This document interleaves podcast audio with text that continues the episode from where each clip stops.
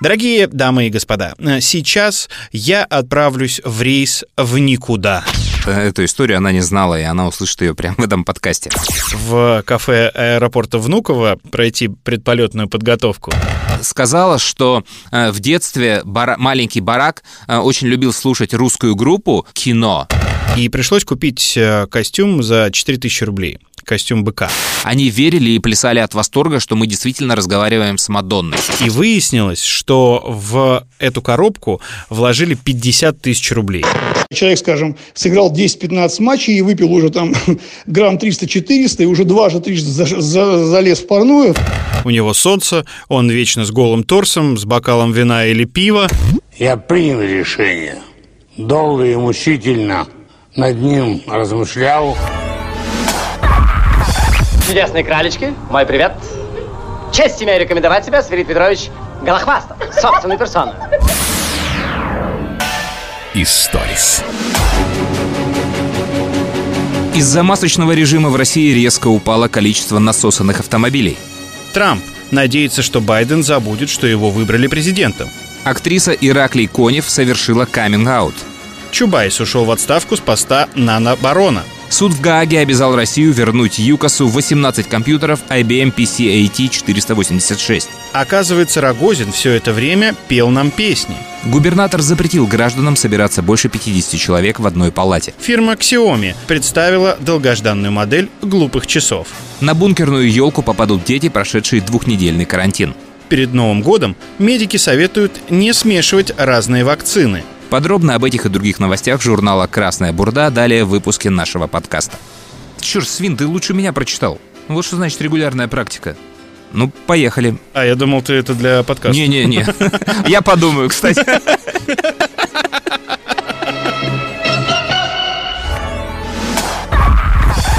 Броня Прокоповна имеет вкус. Мерси за комплимент. Историс. Андрюха, привет. Привет. А, У нас заканчивается год, год календарный и первый год существования нашего подкаста. Мы вообще с тобой пропустили эту дату 5 декабря, ну потому что мы за этим не следим. И не отметили, да и бог с ним наплевать. А, Я хочу просто отметить такой момент. Мы выпустили с тобой 40 подкастов За год, да? за этот год. Да, да. Ну, плюс вот этот месяц еще, может быть, э, декабрь прошлого года. И насколько вообще полностью изменилась концепция от того, что мы хотели, и как это получается сейчас. То есть мы хотели с тобой встречаться в студии и лицом к лицу много чего друг другу рассказывать. А, потому что это и есть тот самый живой элемент. То есть ты внимательнее слушаешь, ты э, по глазам, по лицу считываешь эмоции. Ну, живой разговор есть живой разговор. Это не то же самое, что по телефону. И вот этим способом у нас получилось записать всего 14 подкастов. А 26 мы с тобой записали вот удаленно. Ты в своей студии, я в своей студии, ты в студии, я в квартире, ты в студии, я на даче, и как только нам не приходилось записывать. Это, конечно, совершенно другая концепция, и я уже не знаю, вернемся мы когда-нибудь вот в прежний формат или нет. Потому что я уже настолько привык монтировать в две дороги, что даже страшно. Мне кажется, знаешь, кроме тебя и, возможно, меня, или еще там несколько человек, которые как-то связаны с радио и с монтажом звука, могли понять, что это все удаленно было записано, а так людям пофигу. Да, и, Сидим конечно. друг напротив друга. Самое главное же истории которые, ну, цепляют тебя, которые вызывают какие-то воспоминания, эмоции, и технические моменты никому не Да, интересны. Я думаю, даже если бы мы писали по телефону этот подкаст, я уверен, что это ну, не, не сильно бы изменилось, и все бы точно так же слушали. А еще напоминаю, что мы появились в Spotify и еще в ряде сервисов. Я хочу сказать, что мы там появились поздно, примерно с каких-то 20-х выпусков подкаста. И мне нужно подгрузить в эти базы прошлые выпуски с 1 по 20.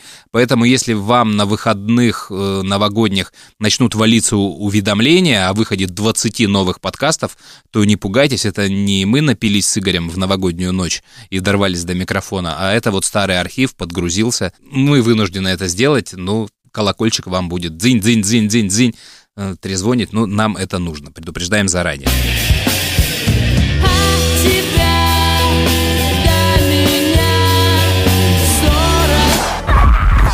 Ваша папироска шкварчит? Это в груди моей шкварчит Чего? от любви. Историс. Наступающим Новым годом! Да, и тебя тоже. Ты слетал же наконец-то. Да, я слетал наконец-то на этом рейсе, и это было достаточно необычно. Сразу хочу тебе рассказать историю по поводу этого рейса. А мы напоминаем, что в прошлые выходные Игорю удалось слетать на обсуждаемом сейчас рейсе из аэропорта Внуково в аэропорт Внуково. То есть самолет вылетает из аэропорта Внуково, кружит полтора часа где-то рядом с Москвой и возвращается в тот же самый аэропорт. Если кому-то нужны подробности, они были в прошлом подкасте, сейчас окончание этого сюжета. Как только мы оказались в аэропорту Внуково, там э, сразу же увидели огромное количество журналистов. Э, телеканал «Пятница», «Москва-24», Первый канал э, и еще какие-то издания. Дорожный которые патруль. Я не знаю. И я обратил внимание на девушку с телеканала «Москва-24», которая на телефон записывала репортаж. И она на стойке регистрации снимала себя, снимала, ну, собственно, сотрудника авиакомпании «Победы» и комментировала приблизительно так. Дорогие дамы и господа, сейчас я отправлюсь в рейс в никуда. Это рейс авиакомпании Победы. Ну и далее там рассказывала про то, что он вылетит из Внуково и прилетит э, во Внуково. И тут э, пиарщики Победы к ней подходят и говорят, так, так, так, так, девушка, ну что значит рейс в никуда? Ну вы как-то формулировки-то подбираете, ну может быть, ну не рейс в никуда, в никуда это как-то страшно звучит, потому что его сразу окрестили там рейсом смерти, О. потому что все соберутся в самолете, 300 человек и так далее и тому подобное. Рейс в будущее. Знаешь, странное ощущение. Мне в целом понравилось. А, Понравилось только благодаря, наверное, тому, что летчик Леха, тот самый блогер, который придумал всю эту историю и автор подкаста «Небанутые», он комментировал все происходящее. Мне всегда были интересны какие-то моменты, ну, которые я не знал. Когда садишься в самолет, и, ну, у тебя сразу куча вопросов. Например, почему вас везут автобусами на дальнюю парковку, а не заходите вы в рукав в самолет? Мне всегда казалось, что таким образом просто компании экономят деньги, и что в рукав э, стоит э, дороже, да, заходить для авиакомпании. А на самом деле? Ну, э, я не знаю, как на самом деле, но, по крайней мере, летчик Леха объяснил это следующим образом. Он говорит, что все дело в скорости. И тут никакой экономии нет. Э, Он говорит, ну какая экономия? Тебе нужно несколько автобусов, э, об- обслуживающий персонал там и так далее и тому подобное. А рукав могут себе позволить большие самолеты, и у которых э, там нет э, ну, какого-то там срочного дела сразу же улетать.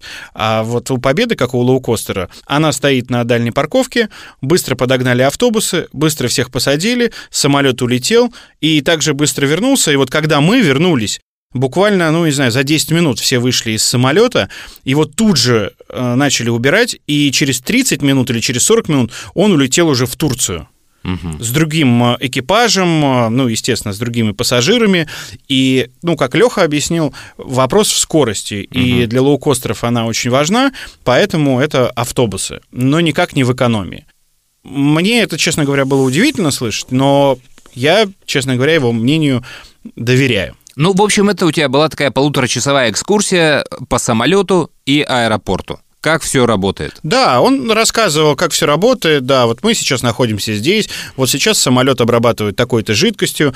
За бортом там а, такая-то температура. Жидкости бывают э, нескольких видов. Какие именно, сколько обрабатывают. Вот сейчас э, включили этот режим, вот сейчас мы взлетаем, вот сейчас будет это, потом то. Ну, на самом деле, мне кажется, для людей, которые интересуются авиацией, ну или просто для общего развития, это было классно. Потому что его встречали как рок-звезду. Он когда проходил, между рядами вот э, в самолете все тянули руки, как рок-звезда, которая на концерте Ой. вышла в зал.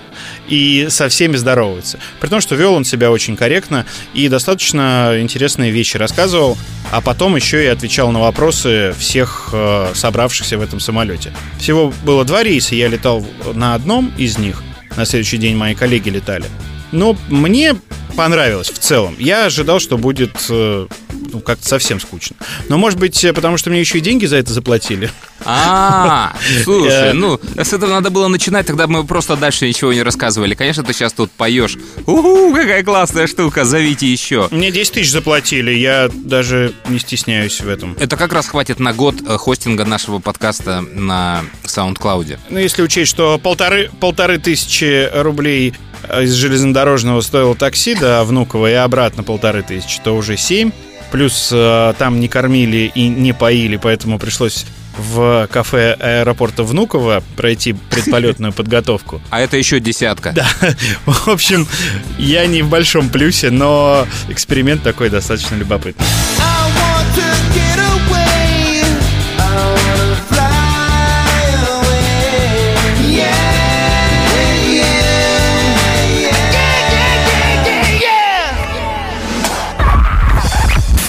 Тут у меня внутри Проня Прокоповна завелся к вам такой стремительный карамболь. Историс. Мы же тут устроили акцию. В этом году нет корпоративов, ну, по крайней мере, у нас. Ну, там, один э, не считается. Да, в прошлом году их было, чтобы ты понимал, наверное, 15, да, а в этом году один. И, ну, приходится как-то выкручиваться, выдумывать э, способы дополнительного заработка, связанного с нашей профессией, и мы объявили в эфире, что будем работать э, Дедом Морозом, Снегурочкой и символом года. То есть Бон у нас Дед Мороз, Танечка Снегурочка, и я символ года, традиционно. Бык. Да, надо честно сказать, что заявок немного, Время такое. а точнее две. Но, тем не менее, мне нужно было купить э, или взять в прокат костюм быка. Есть несколько магазинов, которые занимаются этими карнавальными костюмами, и почему-то я не нашел ничего приличного в прокат, связанного с символом года. И пришлось купить э, костюм за 4000 рублей. Костюм быка. Я думал, у тебя дома есть все костюмы. Все 12 костюмов уже давно. Нет. Э, Ты слишком хорошо обо мне думаешь. Я приехал в один известный магазин, не буду называть его. Пятерочка? И, чтобы ты понимал, на меня консультанты этого магазина посмотрели и сказали, не, ну на вас э, у нас не будет размеров. У нас маленькие бычки, а вы слишком большой. Вот. Вам нужно Ты ехать... в детский мир, что ли, приехал? Нет, в магазин карнавальных костюмов. Я там всегда покупал или брал в аренду костюмы. Я говорю, ну как, ну костюм быка, это такие, знаешь, ну бесформенные, как правило, костюмы. А ты в магазин «Интим» заезжал? Там могут быть. Ну там медсестры, мне кажется, что костюм быка, наверное, вряд ли там найдется, или маска. Наверняка должно быть что-то тематическое. Ну, в общем, я сегодня вот еду в магазин, в котором э, мне отдадут э, тот самый костюм, который должен на меня налезть. Обязательно фотографию сделай. Да, сделаю, конечно. Она, возможно, станет э, одной из обложек нашего выпуска подкаста. А у меня же день рождения был, и до того, как мы с тобой и всеми э, его отмечали, мы же отмечали выходные, а он у меня был во вторник. И во вторник мама прислала мне тортик. А, Сейчас для нее будет сюрприз. Э, Эту историю она не знала, и она услышит ее прямо в этом подкасте. Я с детства люблю ее торт. Э, Для меня это вообще самая главная сладость в жизни. Э, Она сейчас э, делает его не так часто, но вот на день рождения она решила меня порадовать и передала мне его из города Владимир в город в Москву. Человек привез в большом таком черном пакете два тортика. Большой мой, и сверху стоял такой маленький в подарок тетке нашей. А Тетка зашла, я ей передал, а торт не раскрывал. И, э, значит, вечером мы решаем поесть этот торт. Я чем-то занят, говорю жене, да раскрой его там, нарежь.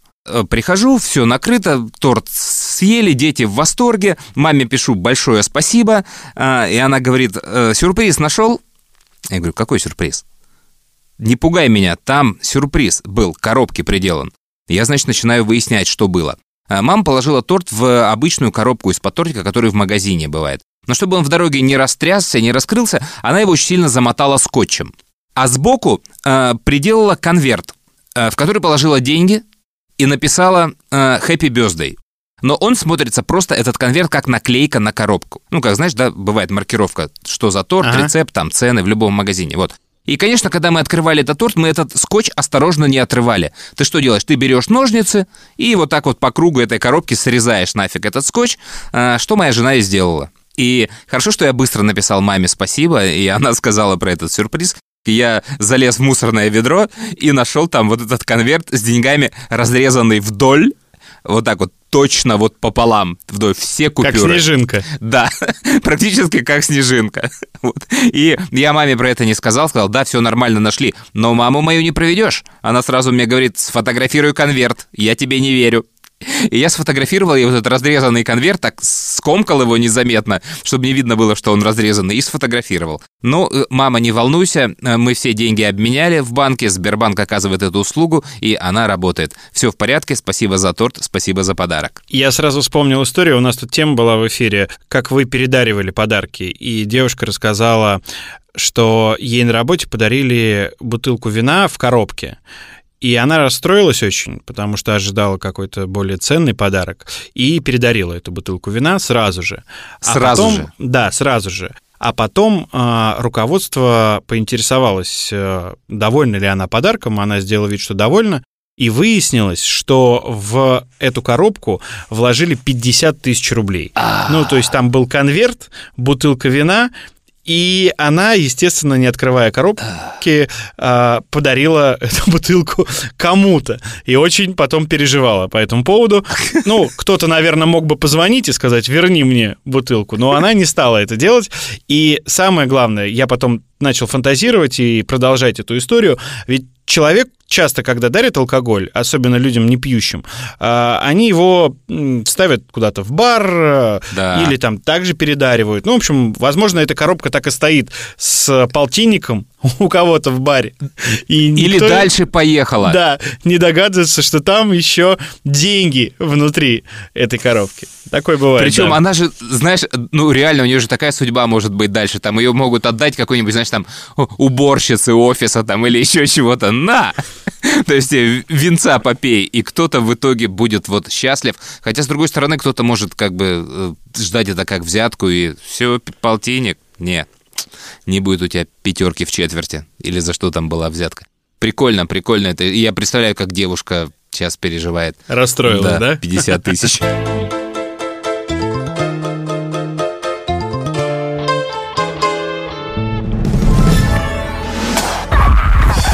Хіміон просить. Чого просить? Панича зови, гадюка. Ну так бы и сказали. Барышни уже легли и просят. Историс. По мотивам нашего подкаста, причем, по-моему, прошлогоднего, история будет. Барак Обама на днях опубликовал список своих любимых фильмов. Сериалов, там еще чего-то там, музыкальных альбомов прошлого года.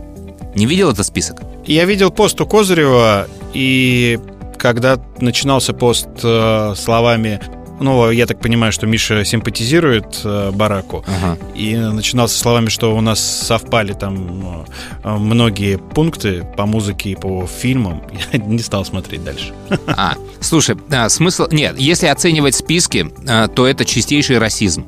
Потому что а, Обама любит хип-хоп, ну, в американском понимании слова расизм, в европейском, может быть. Потому что он э, реально любит хип-хоп, и у него там прям такой уклон в черную культуру.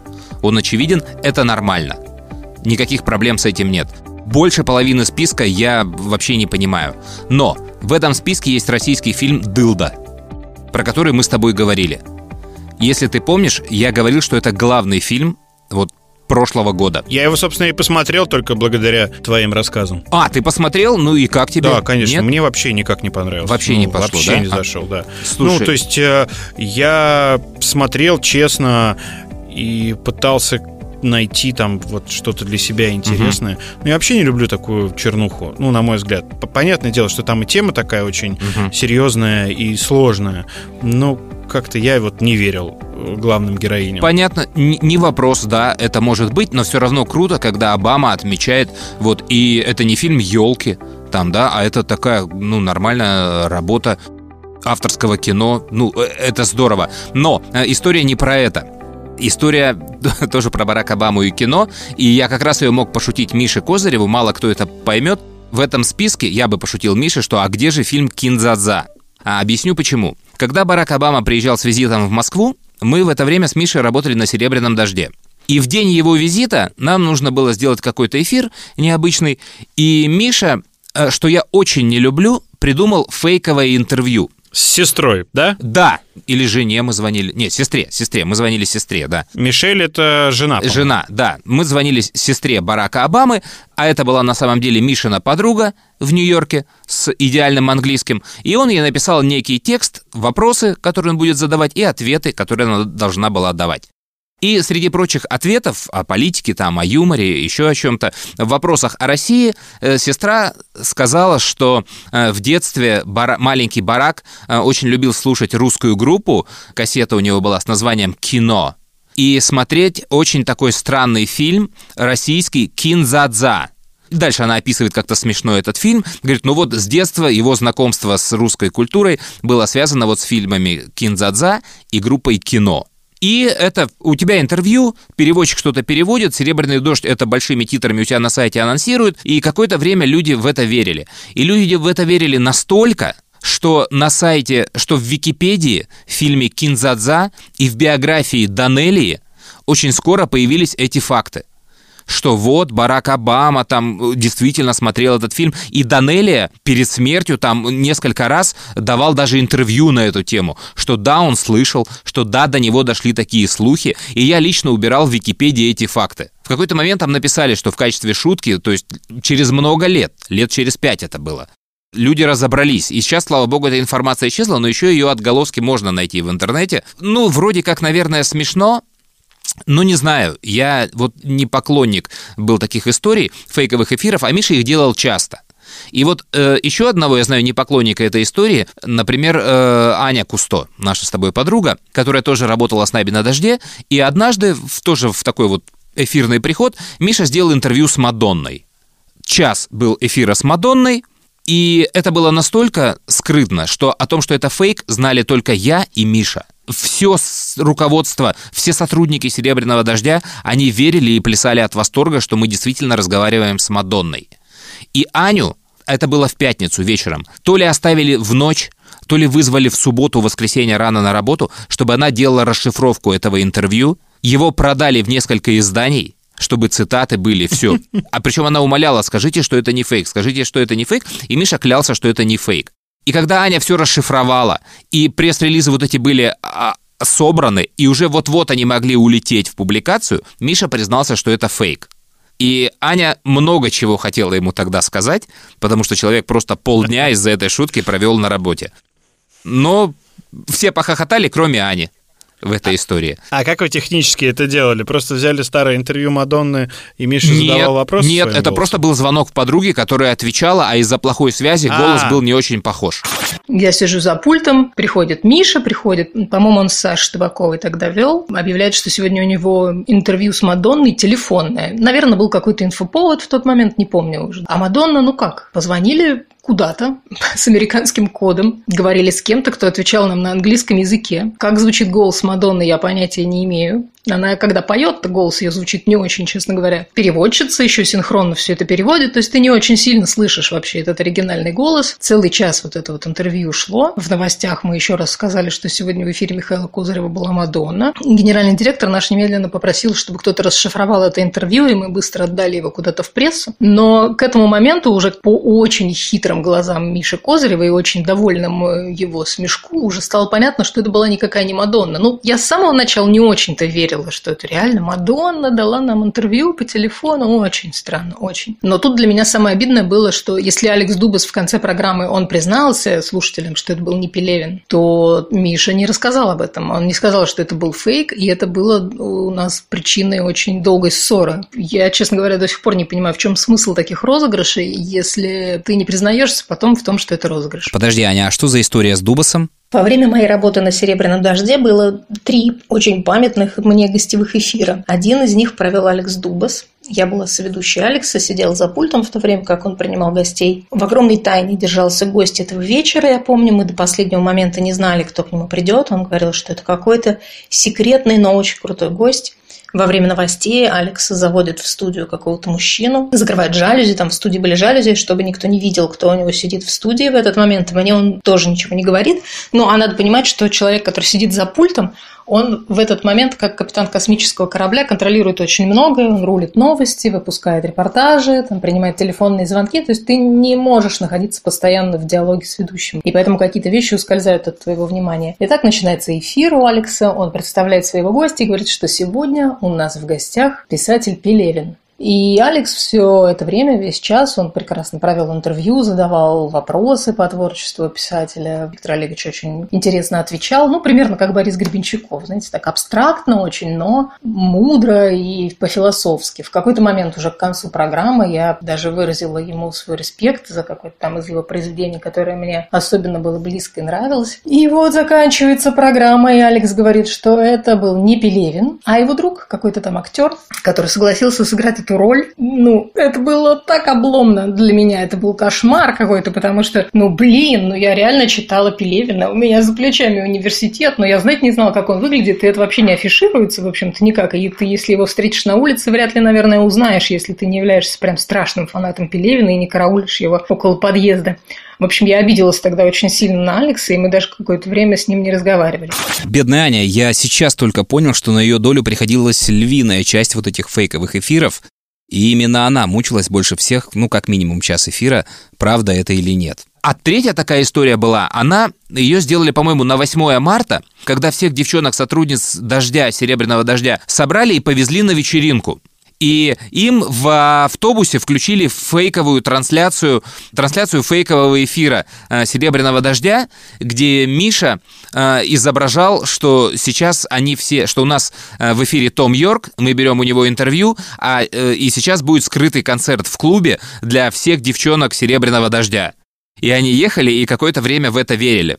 И слушатели «Дождя» тоже в это верили, что будет эта история, и какой-то ушлый парень написал на форум группы Radiohead или форум Тома Йорка с вопросом «Ребят, вы сейчас в России?» И прикинь, Том Йорк ответил «Да, конечно, мы там». Ну, со смайлами.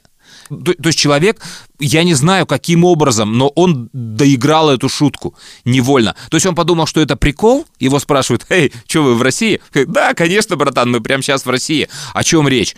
И э, девчонки видели эту подпись, и они реально верили, что вот они сейчас приедут и будет концерт. Тут 50 на 50, поскольку ответил Йорк, вот, ну, мне кажется, шутка удалась. А, но на самом деле я... Ну да, конечно. Да, я вот не очень за такие фейковые эфиры и розыгрыши, потому что ну, они реально вводят в заблуждение, и человек прослушал, а опровержение потом, знаешь, он мог не услышать и не понять, как вот было в истории с Данелей. Это множит фейки, слухи, и я вот ну, не очень люблю такие истории.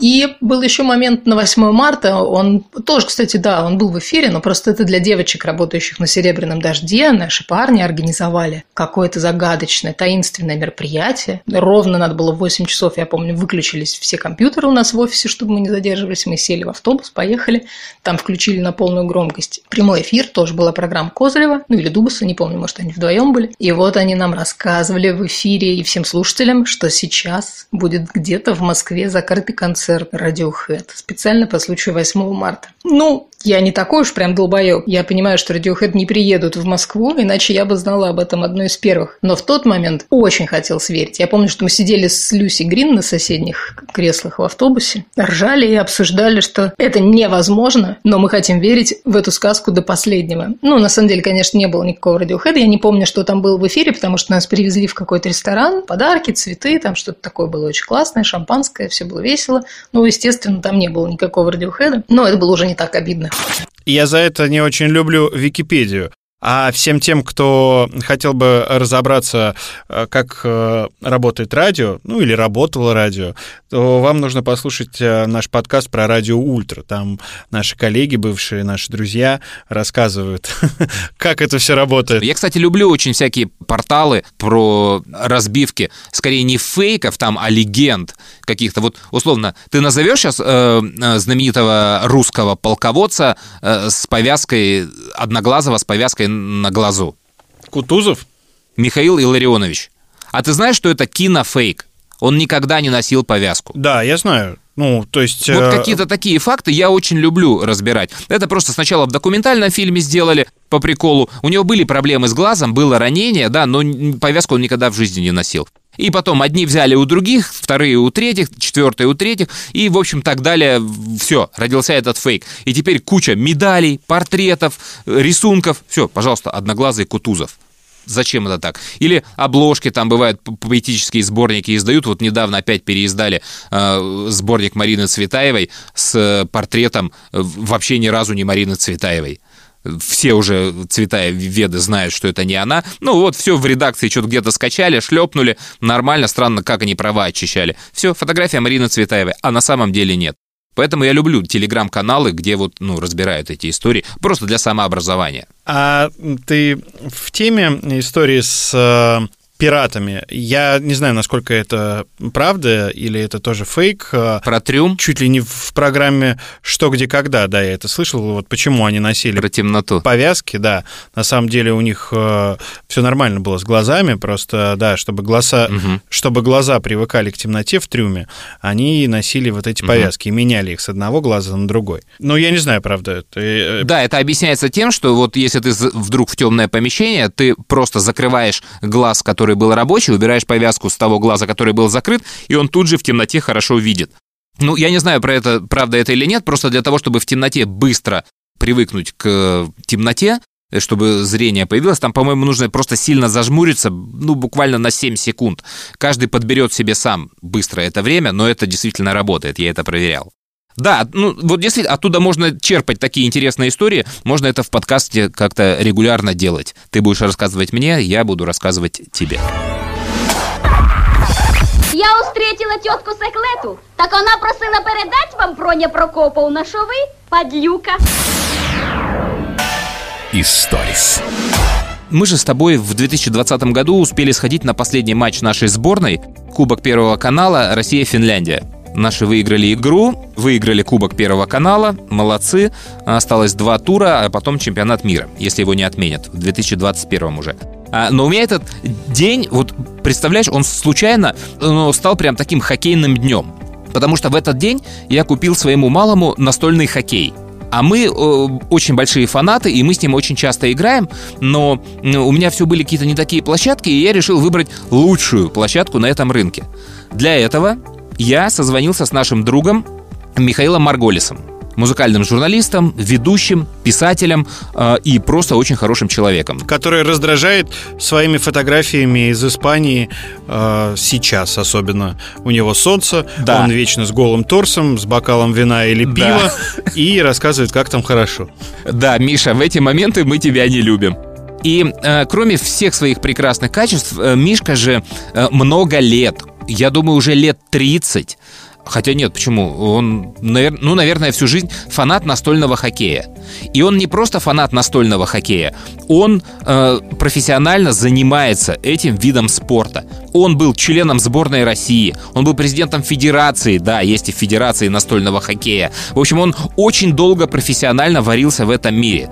И раньше он играл за сборную России по настольному хоккею, сейчас он играет за сборную Израиля по настольному хоккею. Хотя живет в Испании, а, работает в России. То есть очень такой космополитичный человек Миша Марголис.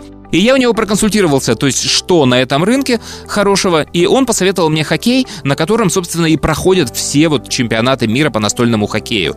Это Стига, фирма шведское производство, модель Play-Off называется. А, У них есть разные модели, но вот э, используется Play-Off модель. И э, я попросил его что-нибудь рассказать про это, и он рассказал мне 25 минут каких-то замечательных историй про настольный хоккей. Не пугайтесь, мы сейчас не будем давать эти 25 минут, хотя если мы когда-нибудь с Игорем решим делать программы с моно-гостями, то есть когда мы приглашаем какого-то гостя и поднимаем какую-то тему, то вот тема настольный хоккей будет точно одна из первых, и это будет Миша у нас в гостях, потому что он, конечно, безумно интересно про это рассказывает. Давай начнем с того, сколько стоит вот такой хоккей. Он стоит пятеру. Ну вот, И это плюс-минус. То есть ты можешь искать за 6, можешь найти за 4, поймать скидки. У него существуют э, разные переиздания, то есть Тига Плей-Офф, э, Кубок Стэнли, где просто борта раскрашены по-другому.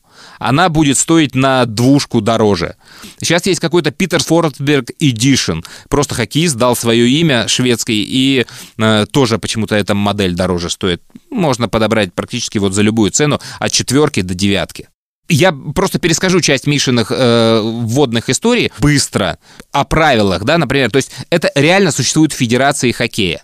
Проводятся чемпионаты мира, чемпионаты Европы по этому виду спорта. То есть в сборные мощнейший отбор.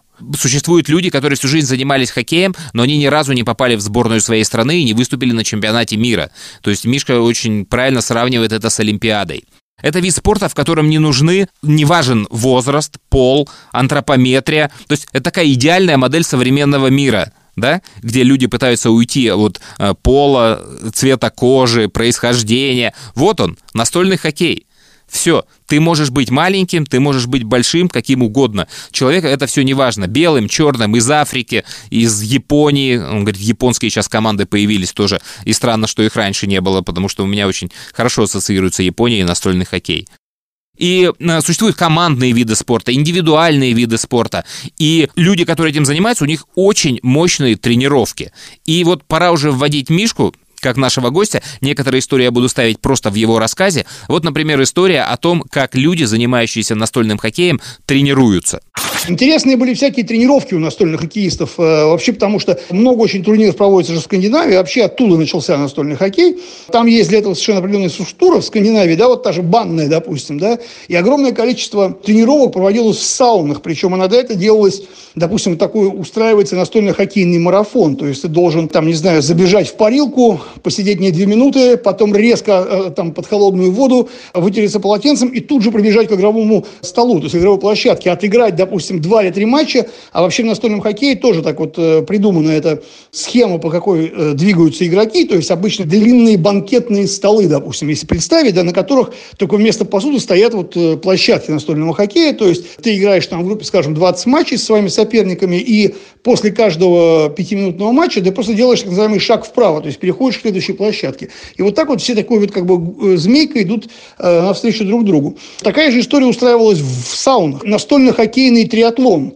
Попарился, быстро охладился, сыграл несколько матчей и снова забежал париться. Но, а когда, естественно, во времена не соревновательные были, и люди такие устраивали вещи, то все к этому еще добавлялся еще энное количество алкоголя. Настольные хоккеисты многие любят выпить, как и любые э, спортсмены. Вот. И вот это тогда было вообще замечательно. То есть ты представляешь, что у тебя вот это еще сочетание пара э, сухого с охлаждением, с тут же концентрацией в игре, с выпиванием, и, и как это по ходу турнира все, то есть такого вот банного турнира нарастает у тебя и количество выпитого, и разморенность от вот этих вот всех телодвижений и э, парной, и при этом э, концентрация в настольном хоккее – это вещь очень важная и главная, по сути дела, то есть и темп игры и быстрота ее, это быстрее, чем как бы играть в настольный теннис, да, то есть поэтому только еще вариативнее, да, и управлять надо многим чем. То есть поэтому, естественно, что э, это требовало такой выносливости, концентрации, добавляло всяких, естественно, приколов, когда вот уже э, человек, скажем, сыграл 10-15 матчей и выпил уже там грамм 300-400 и уже дважды, трижды за, за, залез в парную, то можете представить, как, когда, как меняется и характер игры зачастую и так далее. А у некоторых, наоборот, просыпаются такие прям, становятся кудесники пласти, пластиковой шайбы, как мы их называли. Там, да, то есть, наоборот, виртуозность повышается. Ну да, ну, как знаете, как у пьяного человека вдруг неожиданно э, возникает знание иностранных языков и прочее, и прочее. В общем, это тоже есть. Ну, разумный, а страшно. Историс. Мне определенно нравится эти соревнования. На, на стадии выпить наверняка они те. Нет, ну вообще мне нравится подход. Э, я люблю баню, люблю выпить, э, люблю настольные игры, поэтому мне кажется, что я бы хорошо вписался, но ты знаешь, вот сколько бы я ни играл в настольный хоккей, ну он, наверное, был очень примитивный в нашем детстве, да, вот постоянно эти вылетающие э, фигурки хоккеистов, да. э, которые нужно было вставлять, они такие тоненькие, да, да, да из э, ну железа были сделаны. И, наверное, сравнивать это с профессиональными игроками в настольный хоккей глупо, но я бы вот с удовольствием попробовал бы сыграть. Я потому что вот сколько не играл бы там в настольный футбол, он же тоже разный бывает. Есть вот этот кикер, да, да. который вот крутится. Да-да-да. А еще были, ну, в моем детстве, такие м, фигурки на пружинках и маленький мячик. И ты просто такая оттягивал да, фигурку и. Конечно. И... и ищешь шарик где-то там под диваном. Да-да-да.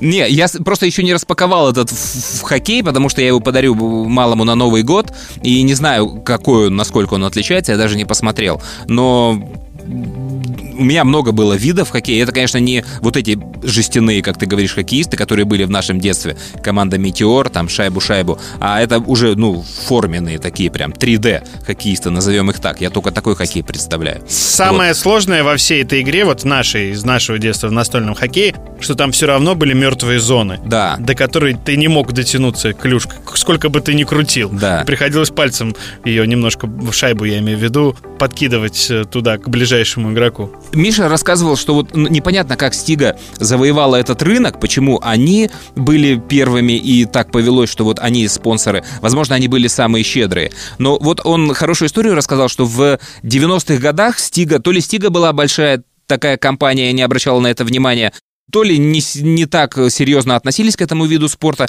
когда он зародился, но э, никогда не парились по поводу инвентаря.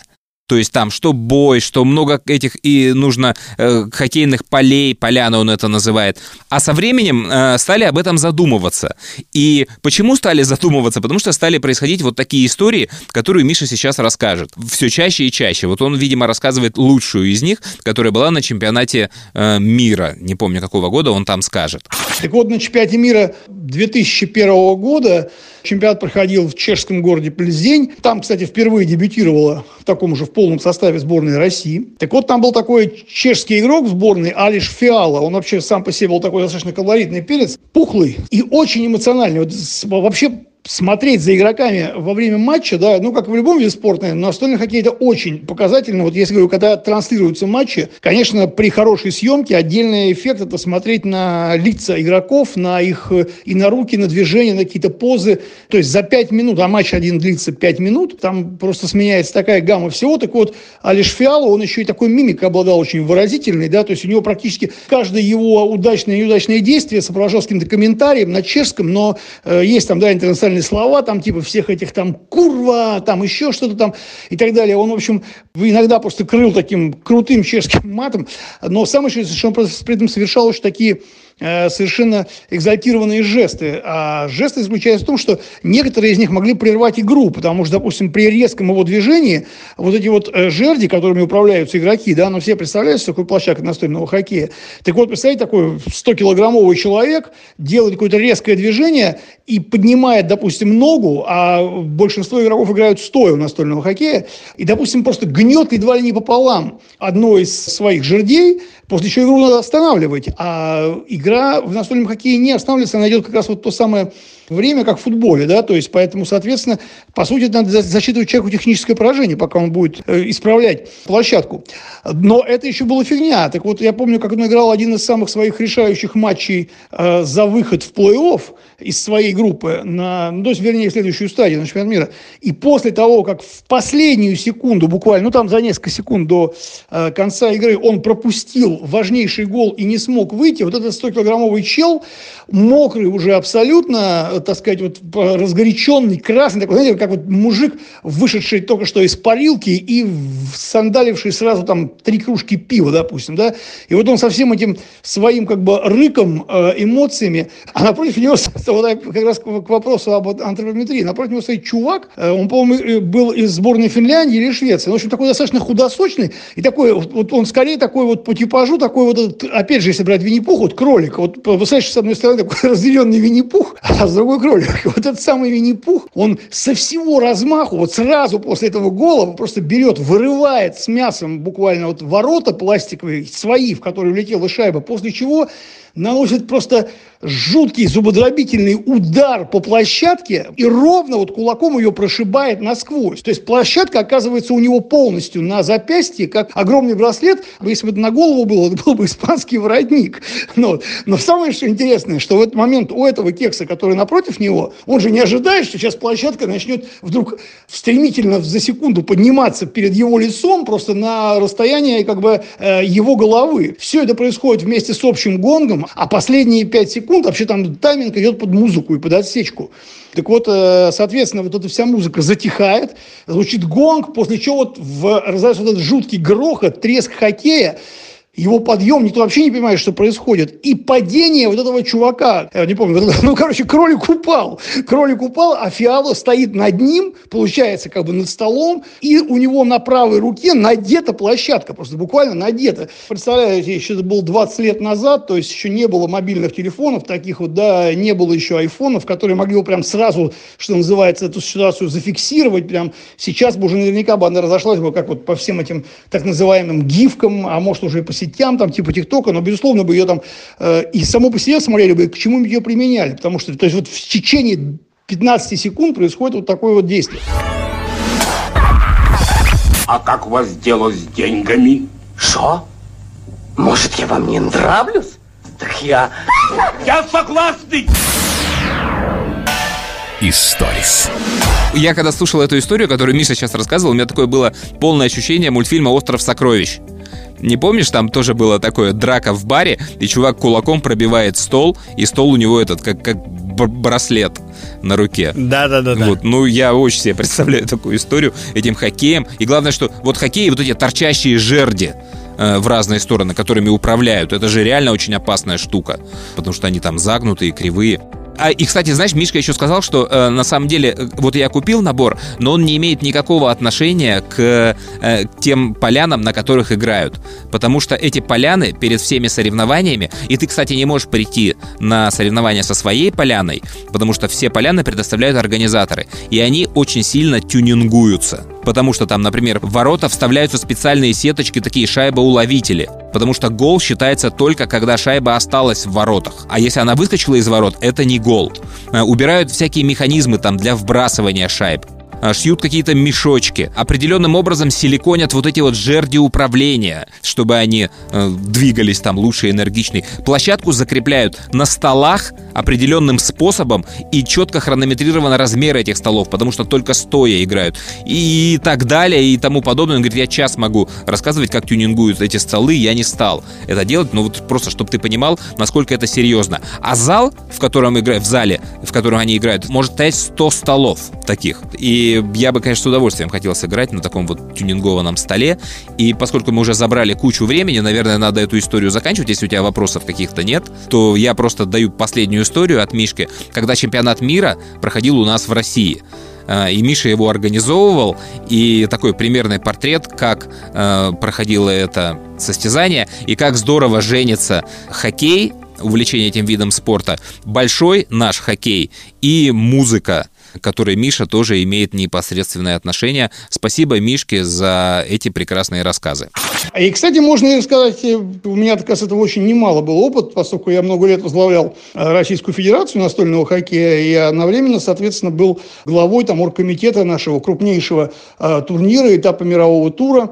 Кубок Москвы он называется. А также, соответственно, в 2007 году еще получил право на проведение как раз 10 чемпионата мира в Москве. И подо все это, естественно, я как музыкальный журналист, как человек, который там десятки лет э, знаком, знает и общается со многими там нашими музыкантами и так далее, естественно, всех их подтягивал а, на разные какие-то мероприятия, разные турниры. Кстати, я могу сказать, что в 2007 году я даже заклеил Москву более чем 100 билбордами, огромными, прям стояли на центральных улицах Москвы, а для билбордов этих тогда у меня снялось снялась с площадкой настольного хоккея, там в выразительном таком жесте, э, с призывом приходить на чемпионат мира, интересоваться им снялась Валерия. То есть, так что она рекламировала э, певица Валерия, вот настольный хоккей. Кстати, она же дважды открывала этапы Кубка Москвы и пела гимн. Также этот гимн пела Лариса Дольна у меня, причем акапельно пела. Причем это вообще было самое прикольное. В этот момент параллельно проходил четвертьфинал плей-офф КХЛ. В, э, в этом же комплексе, э, в Метищах, да, где проводилось, мы играли на э, тренировочном катке, но полностью закрытым, с закрытым льдом, где выставлялись более 100 Э, настольных хоккейных площадок. В другом дворце, значит, тут же там в одном комплексе шел этот матч. И тот матч, соответственно, хоккейный, где там всякие бонзы сидели там, э, какие-то там из Дум, всяких там и прочее, и прочее, естественно, из Федерации этого хоккея, там Третьяк, там и кто-то там еще. А вот там все это сидела компания, у них, соответственно, диджей просто включал фонограмму, гимна тоже перед началом матча. И им сообщили, они все пробежали полностью смотреть на наше открытие. В этот момент параллельно на Кубке Москвы по настольному хоккею а, а капельно э, гимн исполняла Лариса Долина, и даже причем не одна, а целым хором. И с ней вместе стоял Александр Скляр, Саня Минаев из тайм-аута, там было еще несколько звездных хоккеистов, там Алексей Трощинский. И на другом же кубке опять так же, то есть вот э, те же самые э, гимны и приветственные слова э, пели еще также и Валера Меладзе, Серега Галанин. И при этом у меня, у меня это уже стало традицией, когда между теми нашими музыкальными звездами, которые присутствуют на турнире сначала еще проводился такой показательный выставочный матч. Вот был матч между Серегой Галаниным и Валерой Меладзе, подходила к площадке и получила ее в подарок. И Лариса Долина тоже увезла. а на, чемпи... на 10-м чемпионате мира, который в 2007 году проходил в конькобежном дворце в Крылатском, э, самому молодому и перспективному игроку сборной России, такой был Дмитрий Сапожников э, из Саратова, да, э, ему в качестве презента вручил свою собственную гитару Армен Григорян, а тот парень тогда начал заниматься музыкой профессионально. Так вот, он и сегодня является профессиональным музыкантом, а профессиональным барабанщиком, правда, он стал не гитаристом, но неважно тоже. Но факт то, что для него это по-прежнему был такой супер яркий эпизод во время открытия чемпионата мира по настольному хоккею. Армен Григорян прям лично вручил ему эту гитару, а парень потом устроился, ну, как бы он играет и джазовую музыку, и фанк, а так он при этом был еще постоянным барабанщиком у этого, у Жукова, который группа «Руки вверх», там, да, а потом стал играть с э, Варварой Визборовой, то есть парень-то, в общем-то, и в музыке состоялся, а вот э, в свои юные годы, будучи настольным хоккеистом, получил от Армена Григоряна подарок.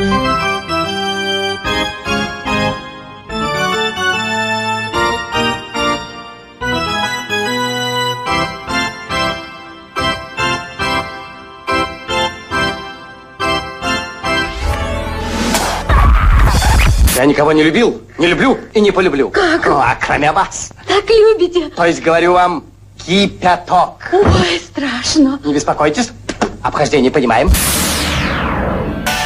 Историс. Спасибо, Миша. Я хотел бы и тебе, и Мише порекомендовать одну настольную игру. Если я правильно помню, она называется Sling Pack. Я случайно совершенно в Фейсбуке увидел рекламу этой игры. Представь себе поле ну, такой вот, как э, унарт, вот доска, да, да.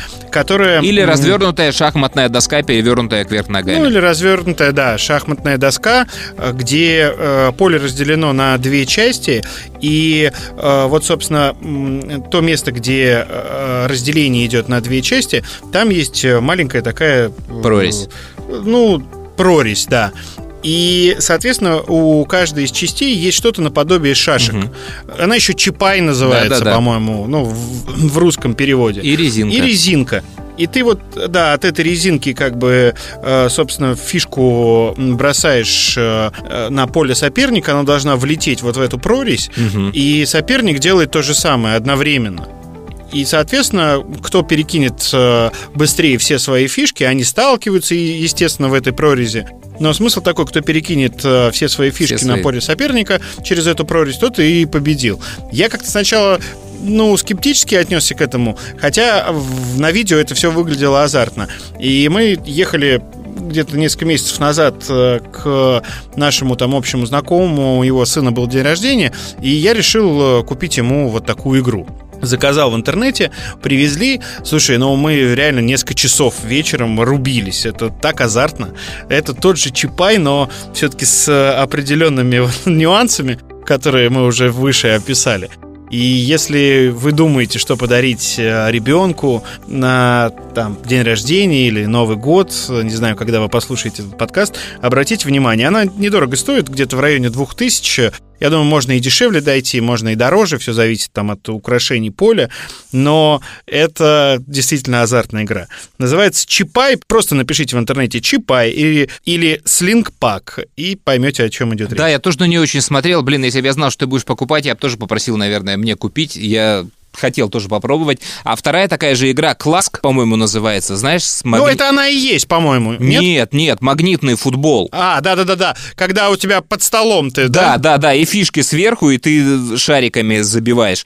Ну, тоже прикольная игра, я тоже на, нее смотрю, но она что-то около пятеры стоит, и мне как-то пятеру жалко. Я ее думал даже самому сделать, эту игру, но в итоге не То сделал. есть в Фейсбуке нам одинаковую рекламу показывают? Да. А я по поводу самому сделать, э, у меня друг э, занимается мебелью, ну, то есть у него свое производство. Угу. И я ему купил эту игру, и сказал, давай попробуем сделать то же самое и попробуем из этого сделать э, бизнес. Вот он должен сейчас в начале года допилить, там лазерная резка. Ну, там ничего сложного нет, все это делается там из фанеры, деревянные эти фишки. Но вот посмотрим, что у него получится. Может быть, э, запустим э, новый бизнес uh-huh. в производство это все. А авторские? А у нее нет авторских, я уже читал. Там этих э, видов миллион. Ну, плюс, знаешь, когда ты продаешь это А, все через прикольно. Инстаграм, я думаю, вряд ли кто-то будет тебе предъявлять что-то. Но в нашем Инстаграме, в русском, есть несколько аккаунтов, которые продают эти игры. Я вот, собственно, там и покупал. За полторы тысячи я купил, и я не думаю, что им кто-то предъявляет по поводу авторских. Они ее назвали там Чапай, Чапаев Прикольно. и так далее. Вот примером Брук. Как труба стоять. Не так поставь и... Шо? Шо? Физиономии уже нету. Ну, не тот парад на лице. Историс. Ну, наверное, все на сегодня. Все в этом году, да? Я, кстати, знаешь, сейчас о чем подумал? Вот какой бы песней закончить э, наш предновогодний подкаст, чтобы она отражала настроение и вообще вот все то, что происходило в этом уходящем странном году. Потому что, ну, он действительно был Какой? странный. Нет, я сейчас думаю, что это за песня должна быть, с матом или без мата. Я тебе открою тайну. Это решается обычно, когда я подкаст уже свел, и я его заканчиваю. То есть э, у нас же нет никаких сценариев, да? И я никогда в момент записи не понимаю, какая будет песня в конце, там какое будет у меня настроение. Я могу ее вот-вот услышать, и она вообще может не попадать в политику подкаста или в политику каких-то новостей. Поэтому, ну, странный ты такой вопрос завесил. Ну, просто я сейчас подумал о том, что э, мне очень хочется в адрес этого уходящего года сказать э, что-то нецензурное, Да, но когда-то за меня это сделал э, Захар Май. ага. И эта песня даже, по-моему, звучала на нашем радио. Правда, когда она была запикана, но это очень необычно было. Ну, то есть самый сок в песне был запикан, и, мне кажется, не все понимали, А, в чем там ирония. Слушай, хорошая история. Я понял, о какой песне ты говоришь хорошо. Давай именно так попрощаемся э, с... Это мое обращение к уходящему году. Хорошо, хозяин, барин, если я не нашел варианта лучше, то исполняем твое желание.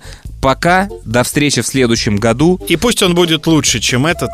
И, конечно же, всем хочется пожелать здоровья. Берегите себя, берегите близких. Э, Давайте уже к хорошим Да. новостям. Пока. Пока. Анекдот. Выступает как-то Жириновский перед Дедом Морозом на табуретке у елочки. Сколько можно ждать? Как можно пререкаться с Богом из-за пустяка? Нет повода для жалоб, для боя. Но я устал гадать, я задолбался, ты достал любого мужика на первом этаже. Найдешь свои носки, я посылаю все нахуй. Первым делом я шлю нахуй тебя, именно тебя и никого другого. Воу-воу, я посылаю все.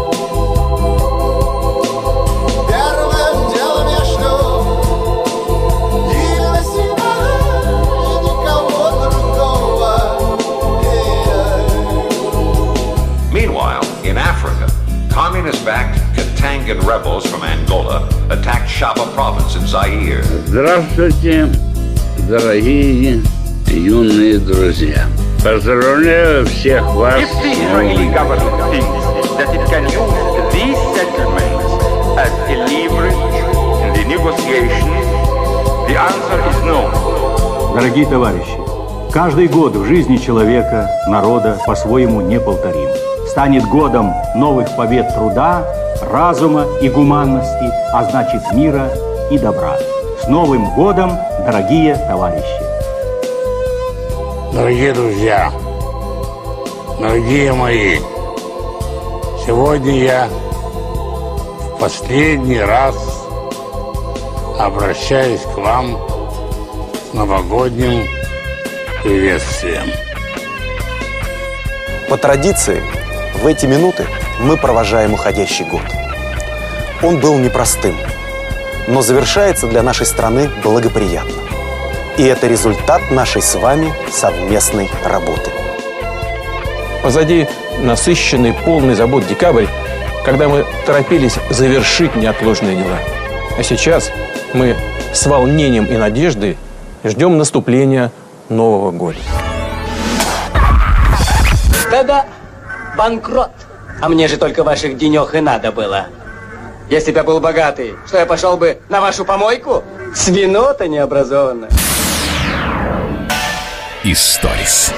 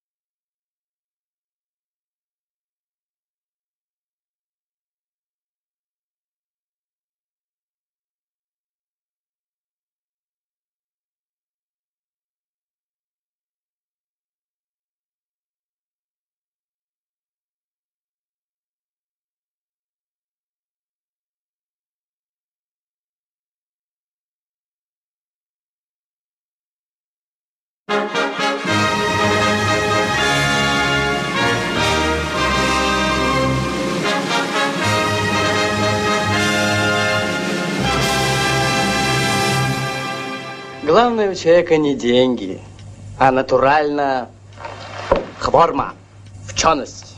Потому, ежели человек ученый, так ему уже э, свет переворачивается вверх ногами. Пардон, вверх дыбом. Когда человек не такой, как вообще, э, потому один такой, а другой такой.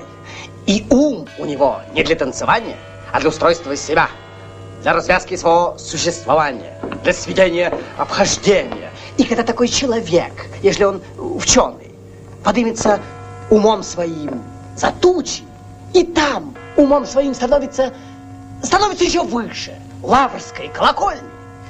И когда он студово глянет вниз на людей, так они ему покажутся, кажутся такие, такие махонькие-махонькие. Все равно как э, мыши, пардон, как крисы. Потому что это же человек. А тот, который он, это он, он тоже человек, не вченый. Но зачем же? Это же ведь очень и очень. Да. Да. Но Nyat! Yeah.